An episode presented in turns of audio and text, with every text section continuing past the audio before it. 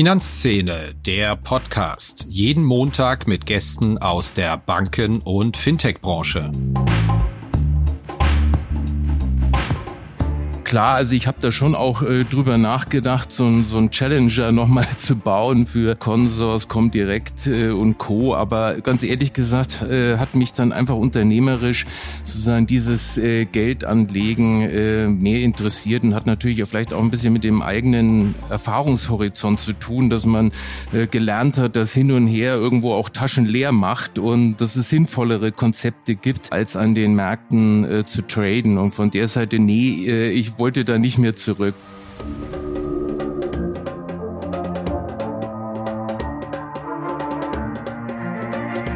Hallo und herzlich willkommen zu einer neuen Episode von Finanzszene, der Podcast. Ja, meinen Gast heute muss ich vermutlich den wenigsten Hörerinnen und Hörern vorstellen.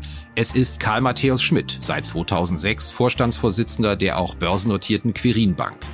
Vielen bekannt dürfte Schmidt aber auch als Gründer des Consors Discount Brokers im Jahr 1994 sein. Für die jüngeren Hörerinnen und Hörer unter uns, Schmidt hat, da war er gerade 25, vor über einem Vierteljahrhundert ein Fintech gegründet.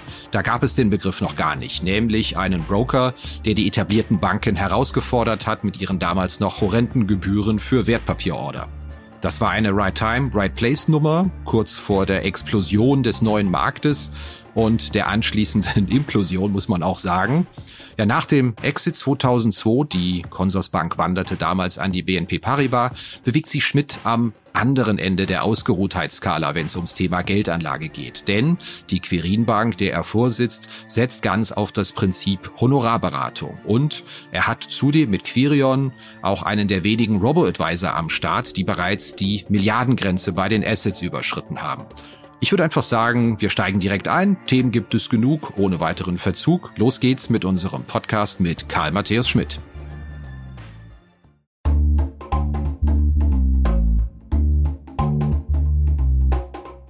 Das klassische Retail Banking steht vor der vielleicht größten Revolution, die es je erlebt hat. Der Wechsel aus einer filial- und stationär geprägten Welt hin zu einem Omnikanalvertrieb in den letzten Jahren, der war bereits groß und anspruchsvoll. Und noch immer sind nicht alle Hürden genommen und jedes Institut auch in einer omnikanalen Welt angekommen. Doch jetzt kommt mit hoher Geschwindigkeit der nächste große Schritt. Denn wenn man sich der Sichtweise anschließt, dass der Finanz- und Vorsorgebedarf eines Bankkunden systematisch aus seinen Daten ableitbar ist und somit über Data Analytics und KI mit zunehmender Qualität Gesprächsanlässe erkannt und bewertet werden können, ja, dann muss man schon von einem Quantensprung ausgehen. Dann dreht sich der Retail-Vertrieb von einer inbound-orientierten Welt in einen echten Outbound-Vertrieb. Und das wird eine Herausforderung und Chance in einer bisher nicht gekannten Art. Und wie sie diese Transformation meistern? Mit Horn Company. Horn Company, das ist eine Top-Management-Beratung für richtungsweisende Aufgabenstellungen auch in Financial Services. Horn Company schafft mit Exzellenz, Empathie und zeitgemäßem Beratungsverständnis sowie erlebbare Erfahrung vor Ort, akzeptierte und wirksame Lösungen und einen messbaren Return on Consulting. Together we grow ist das Motto und wer sich das Ganze mal näher anschauen möchte, horn-company.de slash bankingfuture. Hallo Herr Schmidt, herzlich willkommen bei uns im Podcast. Hallo Herr Kirchner, guten Tag. Schön, dass das mit uns mal klappt. Sie sind ja schon ein Wunschgast seit langem bei uns im Podcast. Ich muss zugeben, Ihr Name ist für mich, weil ich selbst ein Kind des neuen Markts bin, untrennbar verbunden mit dem kometenhaften Aufstieg von Consors, der von ihr gegründeten Bank in den 90er Jahren. Stehe ich damit alleine? Werden Sie da oft drauf angesprochen und geht Ihnen das mittlerweile auf den Keks? Nee, das geht mir gar nicht auf den Keks. Ist ja äh, meine Biografie und äh, gehört ja äh, zu mir. Aber wenn ich ehrlich bin, mittlerweile werde ich genauso oft auf äh, Quirin und äh, Quirion angesprochen. Also von der Seite es hält sich die Waage. Aber äh, ich erinnere mich gern an die, die Konsorszeit, keine Frage. War das eine wichtige Erfahrung für Ihre Karriere oder hätten Sie da lieber drauf verzichtet, dieses Auf und Ab, was es da innerhalb ja, muss schon sagen, im Zeitraffer gegeben hat ja eigentlich innerhalb von drei, vier Jahren. Nein, das war eine unfassbare äh, Erfahrung. Wir fingen ja da mit äh, zu fünft an und äh, die ersten drei Jahren waren ja durchaus äh, ganz ruhig, aber dann kam da so ein Turbo rein und äh, das war wirklich ein Zeitraffer, wie Sie gesagt haben, an Entwicklung. Äh, wir sind da relativ schnell auf eine halbe Million Kunden dann äh, gewachsen. Dann kamen in der Hochzeit äh, 100.000 Kunden das Quartal.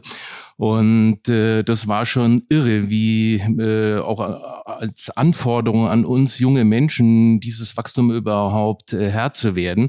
Und die Gegenseite war natürlich, dass dann auf einmal 40 Prozent 2000 äh, die Umsätze eingebrochen sind und auf einmal mussten wir restrukturieren.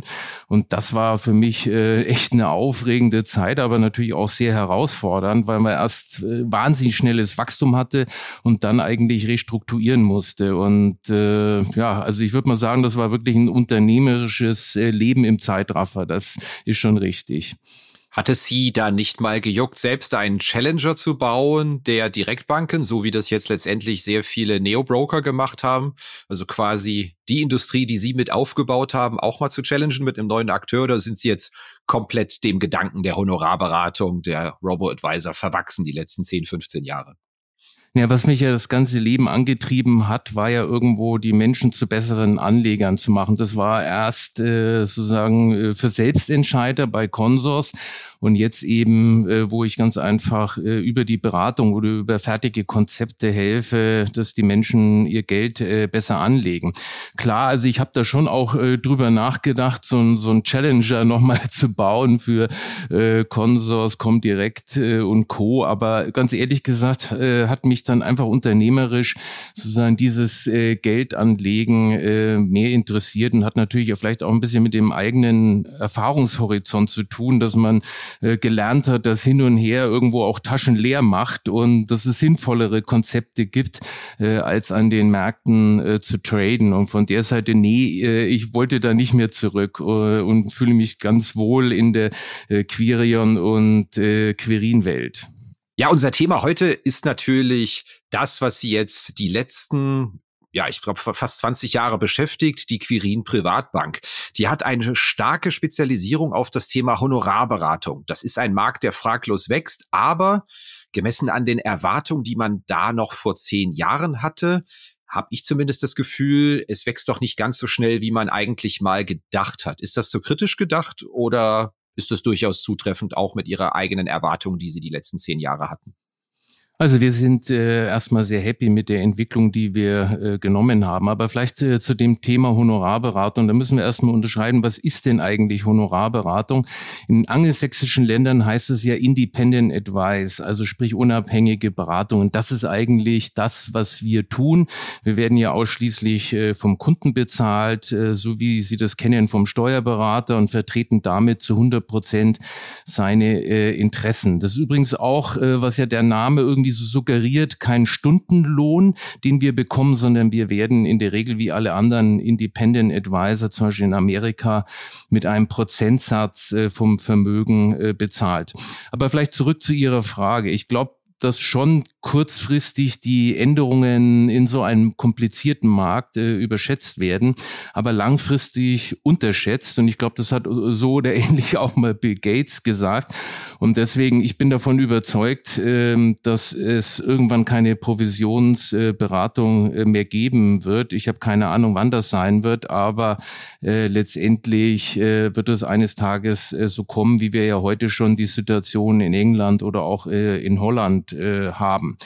Was natürlich schon reingespielt hat äh, zu Ihrer kritischen Frage ist, dass wir heute auch kein gleichberechtigtes Nebeneinander von Honoraren und Provisionen haben. Ja, ich habe es ja gerade schon erwähnt, wir haben diesen angeblichen Begriff Honorarberater, der ja so, so teuer auch klingt und äh, nach Stundenlohn. Äh, das ist mit Sicherheit auch eine Blockade. Und auf der anderen Seite äh, wird nicht klar äh, definiert, dass so der klassische Berater eben ein Provisionsberater ist. Und ich glaube, glaube, wenn man dort äh, diese äh, Gleichberechtigung äh, mal schaffen würde, dann äh, wäre der unabhängige Berater auch äh, wesentlich äh, erfolgreicher. Aber die gesetzlichen Änderungen, die haben ja schon Einzug äh, gehalten. Zum Beispiel können Sie heute im Rahmen einer Vermögensverwaltung ja auch keine Provisionen mehr äh, kassieren. Also von der Seite her, ich glaube, dieser Markt ist im Umbruch. Wir haben es ja auch gesehen jetzt in den Koalitionsverhandlungen, da wurde ja auch nochmal über ein Provisionsverbot gesprochen. Aber das wird irgendwann kommen, da bin ich überzeugt davon. Und das wird äh, und äh, den Markt natürlich auch weiter ganz schön verändern. Also davon bin ich überzeugt. Das wäre jetzt meine nächste Frage. Das war ja diskutiertes Provisionsverbot, aber am Ende ist ja da die Koalition eingeknickt und es steht jetzt zumindest für die kommenden Jahre nicht auf dem Tablett. Glauben Sie, da kommt dann irgendwann regulatorisch mal der Punkt, an dem es heißt, so geht's nicht weiter?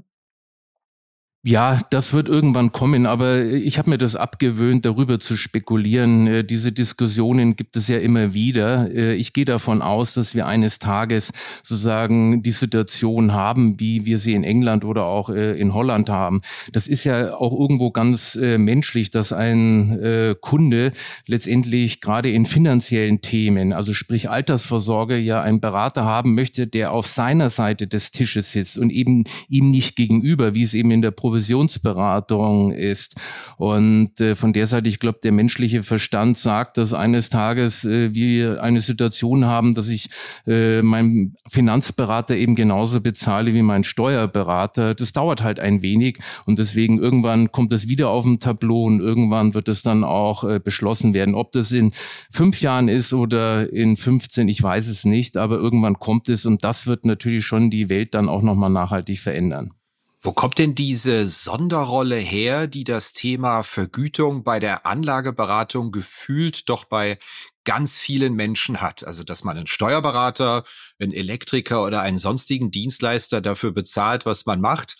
Völlig selbstverständlich. Und ich glaube, wenn der Elektriker, Heizungsinstallateur, Steuerberater sagen würde, auch übrigens, ich werde äh, von Dritten bezahlt für die Dienstleistung, die ich erbringe, würde man wahrscheinlich skeptisch bei der Geldanlage ist es genau umgekehrt. Die Vorstellung, hunderte von Euro auf den Tisch zu legen, um zu sagen, ich lasse mich mal drei, vier Stunden intensiv beraten, ist doch vielen fremd. Wo kommt denn das eigentlich her? Da werden Sie sich wahrscheinlich auch schon mal Gedanken gemacht haben, weil es einfach über die Jahrzehnte immer anders war und so schwierig ist, sich an ein neues Regime anzupassen?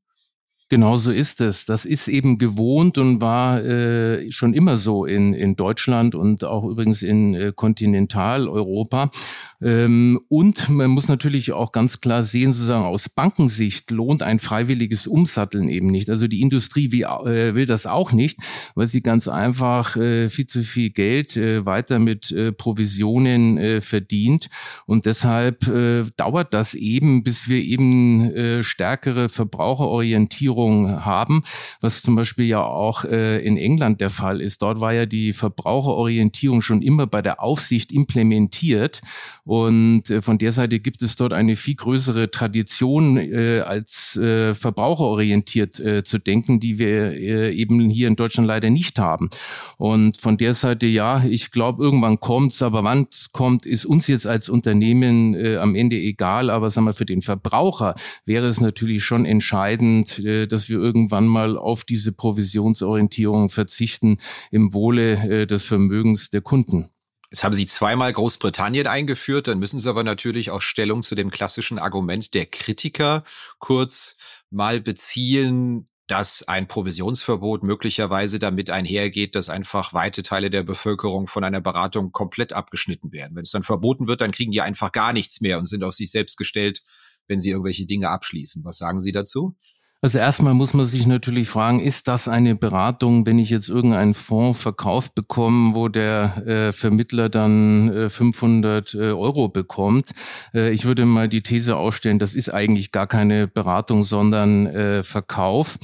Und ähm, was wir in England gesehen haben, ist, dass äh, die Produktqualität übrigens sehr stark äh, sich verbessert hat, weil es eben nicht mehr äh, neue Produkte gibt, die wieder nur irgendwelche äh, Provisionsorientierung äh, äh, haben, sondern äh, dass jetzt die Qualität der Produkte zählt, weil die werden dann äh, letztendlich äh, bestimmen den Verkauf, die Qualität.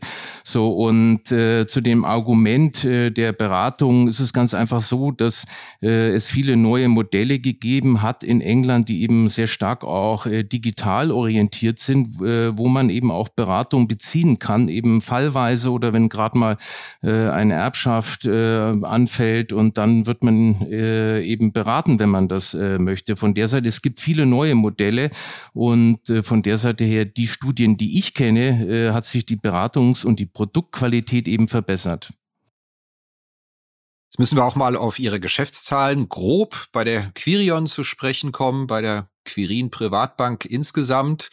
Also bei Quirion habe ich gesehen 45.000 Kunden, 76 Prozent mehr als 2020, 1,2 Milliarden Assets mittlerweile. Das ist wiederum ein Zuwachs von über 100 Prozent. Frage, ist jetzt Quirion auch an einem Punkt, an dem, wie es so in diesem typischen Berliner Tech-Schnack heißt, Hockeystick-Formation kommt, wo man sagt, da gehen jetzt die Assets und die Kundenzahlen mal so richtig hoch oder war das ein klein wenig Sonderkonjunktur wegen der hohen Wertpapieraffinität, die sich im Jahr 2021 eingestellt hat bei sehr vielen als Folge auch dieses allgemeinen Wertpapierbooms. Nein, ähm, das ist äh, tatsächlich ähm, die Bekanntheit der Dienstleistung steigt und natürlich auch die Bekanntheit äh, von Quirion. Und äh, von der Seite, wir wachsen äh, da weiter mit großen Schritten. Das ist auch unser Ziel, dass wir nahezu unser Geschäftsvolumen eben auch äh, in diesem Jahr verdoppeln werden, zumindest mal an den Assets gesehen. Und im Kundenbereich denke ich schon, dass wir auch 80 Prozent wachsen werden. Von der Seite, das ist jetzt nicht einmalig, sondern das ist aus unserer Sicht ein kontinuierliches Wachstum, was wir eben anstreben.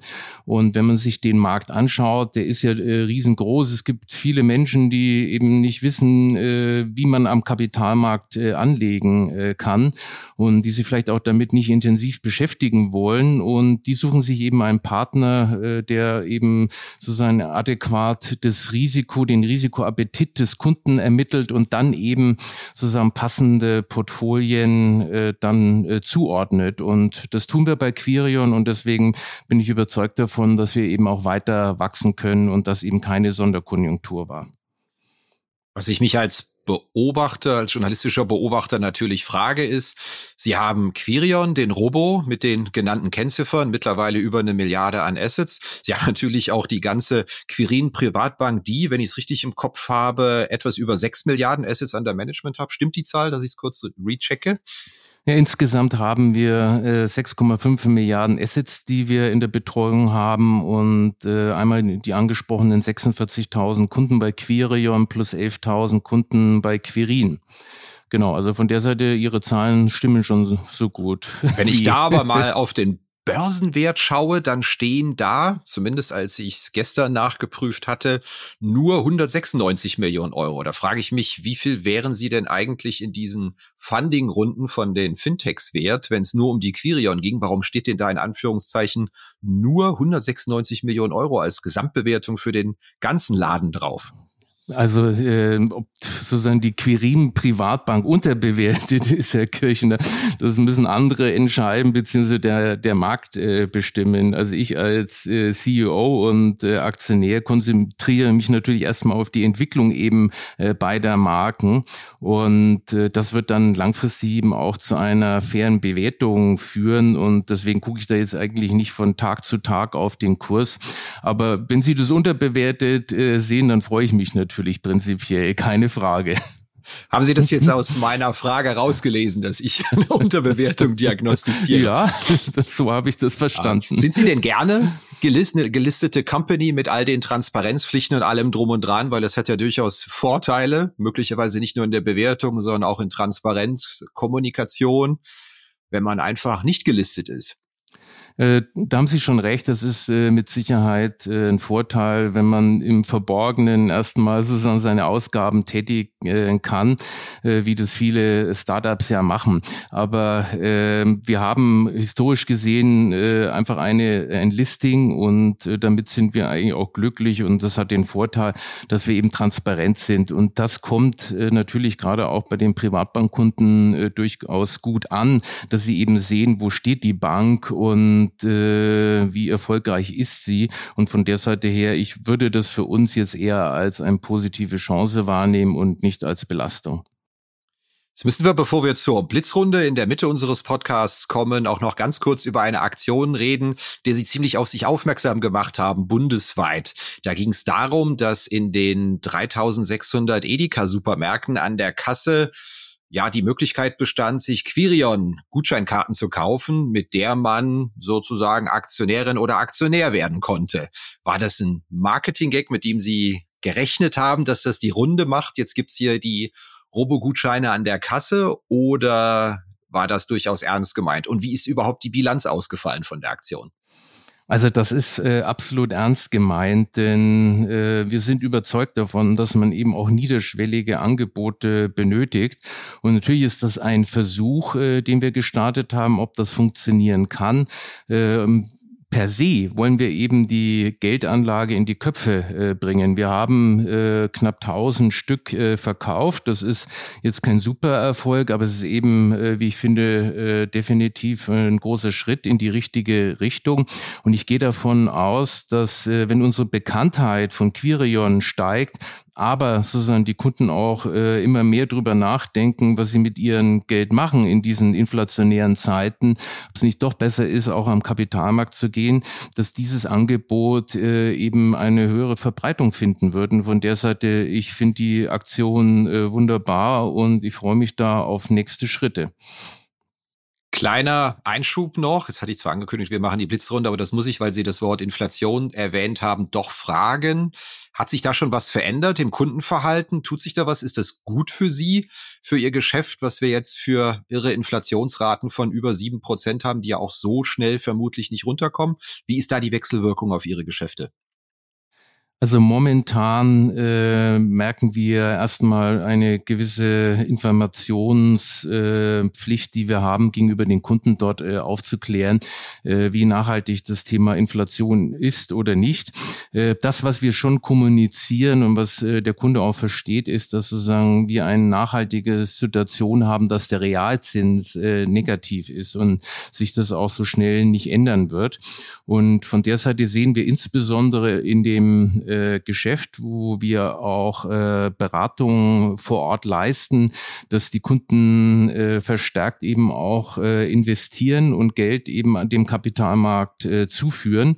Äh, Im digitalen Geschäft überwiegen momentan noch die Sorgen äh, um Krieg und äh, um andere Themen, so dass wir das dort noch nicht so erleben. Aber es entsteht schon, äh, wie wir glauben, nach wie vor sozusagen ein äh, Druck dahingehend, dass eben die Menschen mehr in den Kapitalmarkt investieren.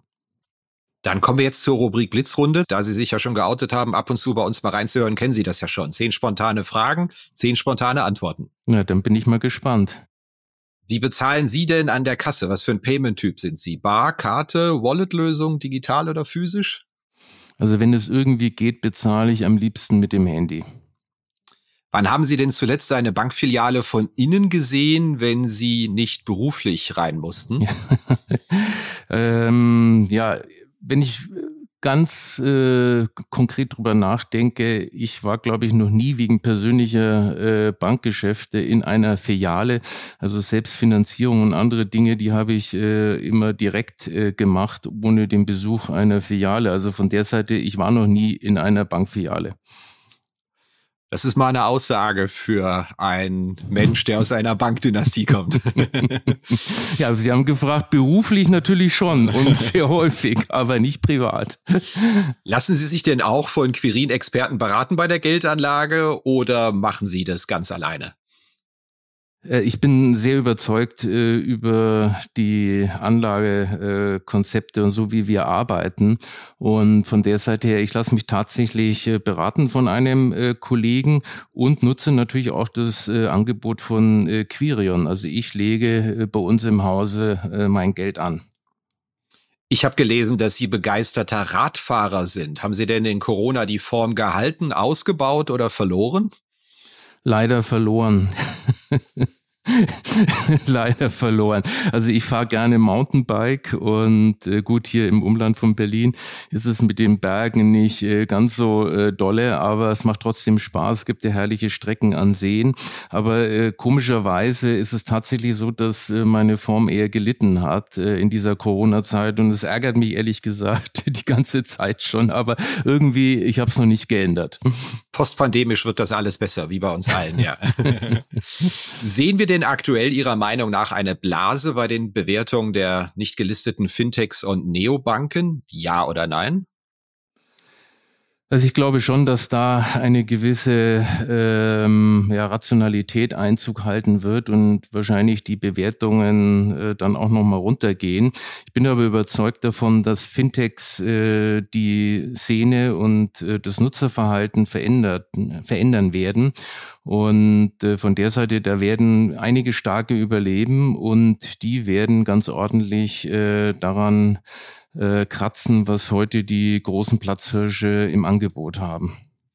Warum sitzt denn die Quirin Bank in Berlin und nicht in ihrer fränkischen Heimat? Wollten Sie da bewusst weg?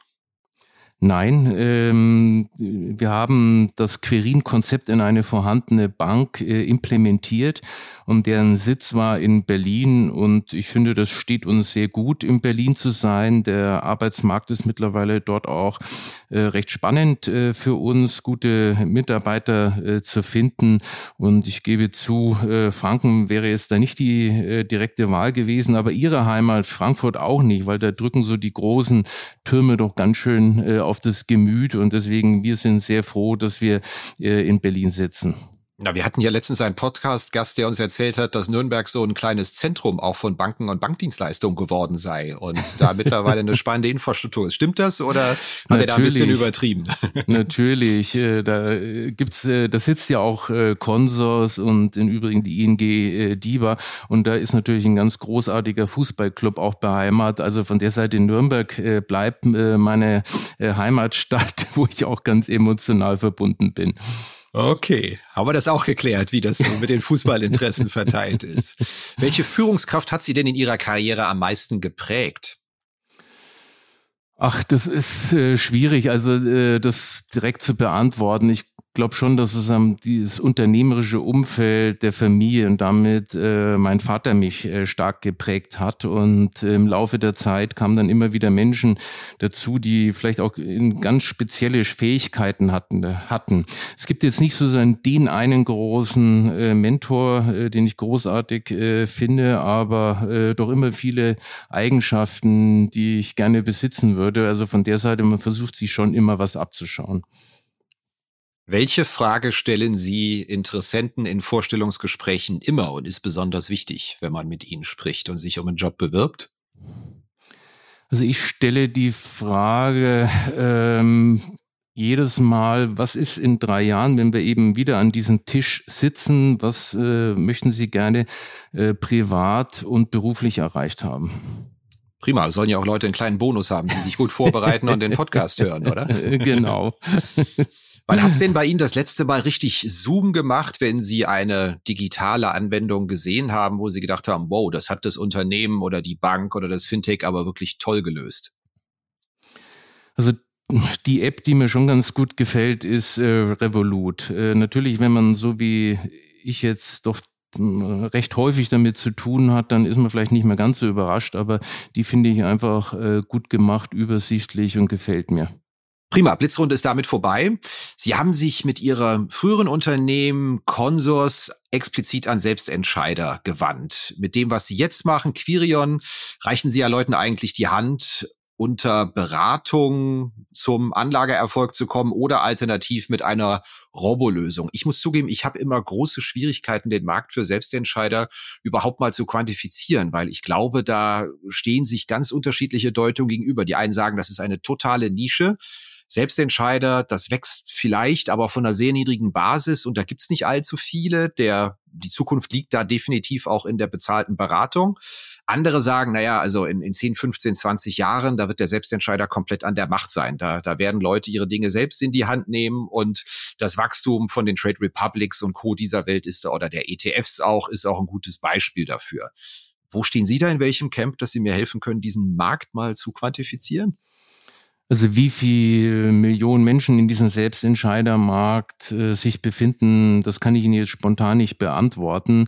Äh, ich würde die These ausstellen, diesen Markt gibt es, gibt es morgen auch noch, äh, ganz sicher. Und äh, dieser Markt wird auch äh, größer werden.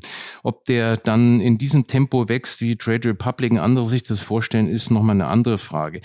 Ich bin aber überzeugt davon, dass der attraktive und eigentlich größere Markt in dem Bereich ist, wo wir tätig sind. Das sind ja Menschen, die entweder äh, gelernt haben, dass sie nicht erfolgreicher äh, am Markt sind, wenn sie selbst entscheiden, oder das sind äh, Menschen, die äh, keine Zeit haben oder auch vielleicht gar keine Lust haben, sich äh, in den Tiefen des Kapitalmarktes äh, zu beschäftigen, die einfach einen vertrauenswürdigen Partner suchen, der für sie diese Geldanlage macht und äh, mit dem sie einmal den Rahmen festlegen und äh, der in diesem Rahmen dann agiert und schaut, dass äh, alles gut funktioniert.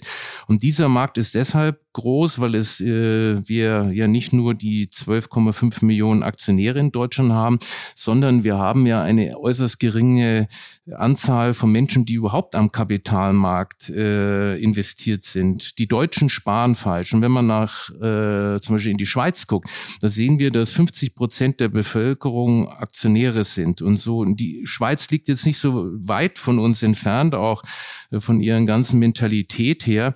Und deswegen äh, gehe ich davon aus, dass im Lauf der Jahre und Jahrzehnte wir äh, wesentlich mehr äh, Sparer und Kapitalmarktanleger bekommen. Und wenn wir irgendwann mal 50 Prozent der Bevölkerung haben, dann wäre das schon eine gigantische Anzahl. Und von der Seite setzen wir mit unserem Konzept bei Quirion und Quirin eben genau auf dieses Klientel von Menschen, die sagen, ich will es nicht selber machen, warum auch immer, ich möchte aber einen vertrauenswürdigen Partner finden, äh, dem ich äh, beauftragen kann, äh, mein Geld am Kapitalmarkt zu investieren. Wo soll denn der nächste Schub herkommen, auch an Menschen, die diesen Weg gehen? Weil mit Negativzinsen, Nullzinsen, mit der Inflation, mit Rekorden an der Börse haben wir ja eigentlich alle Faktoren zusammen gehabt in den letzten zwei, drei Jahren, die nochmal für diesen bekannten Schub ja auch gesorgt haben. Wo soll denn dann der nächste Schritt herkommen? Weil die Frage liegt ja schon nah, wer es bis jetzt noch nicht gemacht hat und die entsprechenden Mittel und Möglichkeiten hat. Was muss noch passieren, damit die Leute den Schritt zum Kapitalmarkt gehen? Ich glaube, das wird die Zeit richten, weil wir eben noch eine längere Zeit äh, negative Realzinsen haben. Und dann wird immer mehr das Bewusstsein steigen, dass das Geld, was ich eben auf einem ganz normalen Konto liegen habe, äh, ich anders investieren muss. Und von der Seite her, ich mache mir da gar keine Sorgen.